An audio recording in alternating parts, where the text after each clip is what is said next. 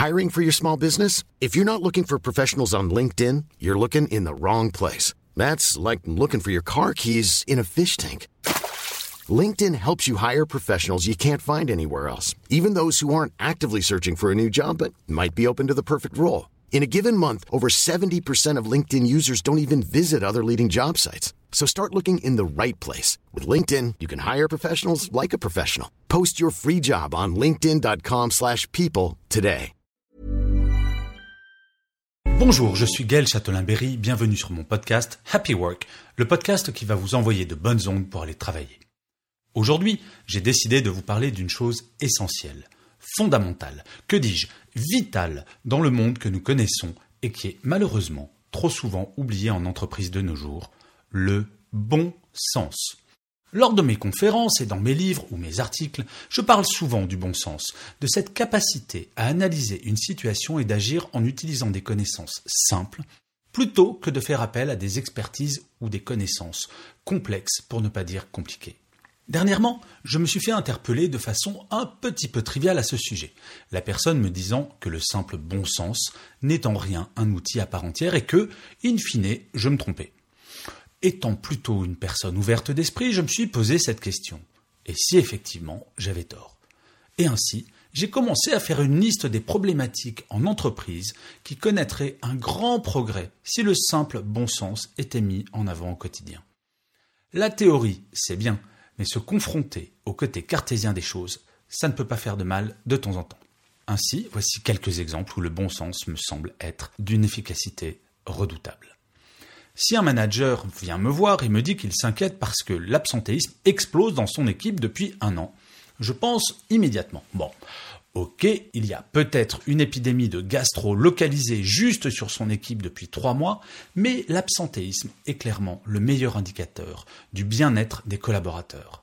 Peut-être tout simplement que les gens dans son équipe ne sont pas heureux et qu'il faudrait savoir pourquoi. Bon sens.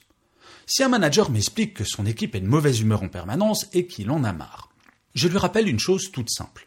Connaissez-vous quelqu'un qui fasse la tronche juste par plaisir? Alors, je vous entends d'ici dire euh, oui, oui, moi, moi, moi, j'en connais.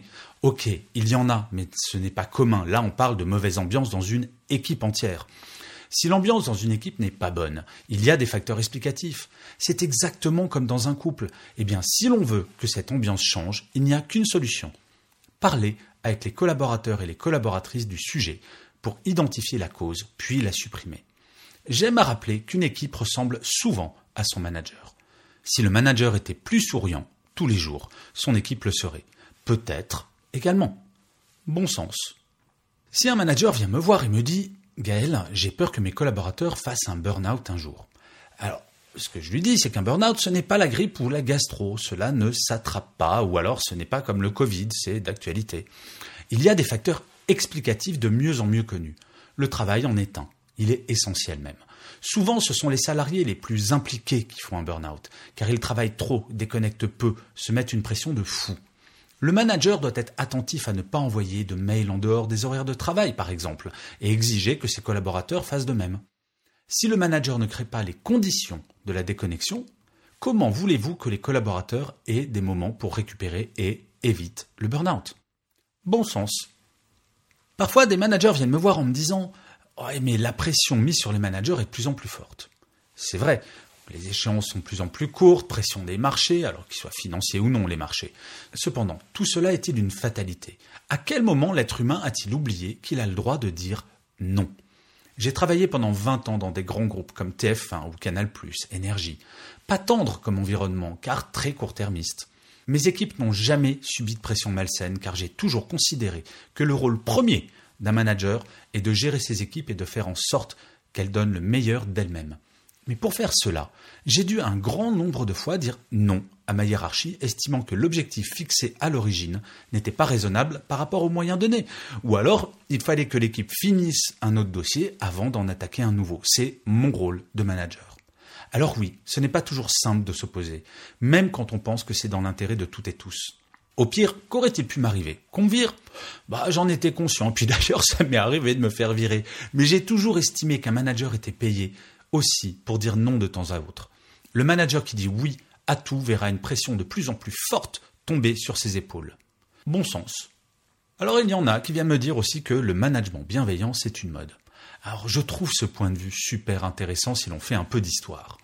Le début de l'histoire des politiques de qualité de vie au travail, ou de lutte contre les risques psychosociaux, tout du moins en France, c'est le traumatisme occasionné par la vague de suicides chez France Télécom et Renault en 2008. Quelle entreprise pourrait supporter d'un point de vue humain et business que ses collaborateurs préfèrent se suicider plutôt que de venir travailler? Au Japon, un salarié sur cinq risque de suicider, à tel point que le Premier ministre de l'époque, Shinzo Abe, a déclaré il y a quelques années un plan d'urgence pour lutter contre ce fléau. Regardez l'impact sur l'image de marque de Lidl qu'a eu le reportage de Cache Investigation. Les entreprises n'ont tout simplement plus le choix, que ce soit par humanisme ou par cynisme capitaliste, disons, la bienveillance en entreprise a toute sa place. Bon sens. Alors il y a des gens qui me disent aussi L'entreprise, oh là là, c'était mieux avant. Ah, ces personnes qui voient dans le passé des solutions pour l'avenir. Concernant le monde de l'entreprise, pourquoi ne pas aller relire L'Assommoir de Zola pour voir s'il n'y aurait pas des méthodes de management inspirantes? Plaisanterie mise à part, je ne crois pas que le monde de l'entreprise ait perdu de sa capacité à motiver ses troupes. Je pense par contre que le management oublie parfois que pour motiver les salariés sur une tâche, il faut savoir donner un sens à cette tâche, la remettre dans un contexte et surtout prendre le temps de le faire au lieu de passer 24 jours par an en réunion parfois inutiles. Remettre l'humain au centre de tout, c'est gagner en efficacité et en implication, car de tout temps, c'est l'homme avec un grand H qui fait fonctionner l'entreprise. Bon sens. Et enfin, il y a des gens qui me disent Je ne sais pas comment faire avec mes collaborateurs. Alors la règle d'or est simple ne jamais se comporter avec ses collaborateurs d'une façon qui me déplairait si mon propre manager le faisait. Cela ne transformera pas toute personne en grand manager, mais c'est un point de départ qui, déjà, ferait disparaître les managers toxiques, le sexisme, les mails à toute heure du jour et de la nuit en entreprise. Bon sens. Alors je pourrais multiplier les exemples à l'infini, mais je vais m'arrêter là, je vous promets. Je dois bien vous avouer que tous ces concepts d'entreprise libérée, d'économie collaborative et j'en passe ne m'intéressent pas vraiment, voire me lassent. En effet, sans se lancer dans de grandes mutations au sein des entreprises, mutations qui sont peut-être nécessaires au demeurant, je suis profondément convaincu que si le management faisait preuve de bon sens au quotidien, ce serait déjà un formidable début pour qu'en France nous luttions enfin contre ce chiffre terrifiant qu'est celui du burn-out. 10% des actifs ont ou vont faire en France un burn-out. Les grandes théories sont parfois, parfois, intéressantes, mais réapprendre à dire bonjour à ses collaborateurs et collaboratrices, faire attention à ce qu'ils disent, leur expliquer le sens de leur action, parler dès qu'il y a un problème au lieu d'attendre l'entretien annuel, partager ses stratégies pour les faire évoluer. Déjà, si toutes ces petites choses étaient faites, venir en entreprise chaque matin ou en télétravail chaque matin serait sans aucun doute un bonheur pour beaucoup plus de personnes. Bon sens. Et je finirai comme d'habitude par une citation, et j'ai choisi pour cet épisode une phrase de Benjamin Franklin qui disait le bon sens, tout le monde en a besoin, peu long, et chacun croit l'avoir. Je vous remercie mille fois d'avoir écouté cet épisode de Happy Work. Je vous dis rendez-vous au prochain épisode, et d'ici là, prenez soin de vous. Planning for your next trip? Elevate your travel style with Quince. Quince has all the jet setting essentials you'll want for your next getaway, like European linen, premium luggage options, buttery soft Italian leather bags, and so much more. and is all priced at 50 to 80% less than similar brands. Plus, Quince only works with factories that use safe and ethical manufacturing practices. Pack your bags with high-quality essentials you'll be wearing for vacations to come with Quince. Go to quince.com/pack for free shipping and 365-day returns.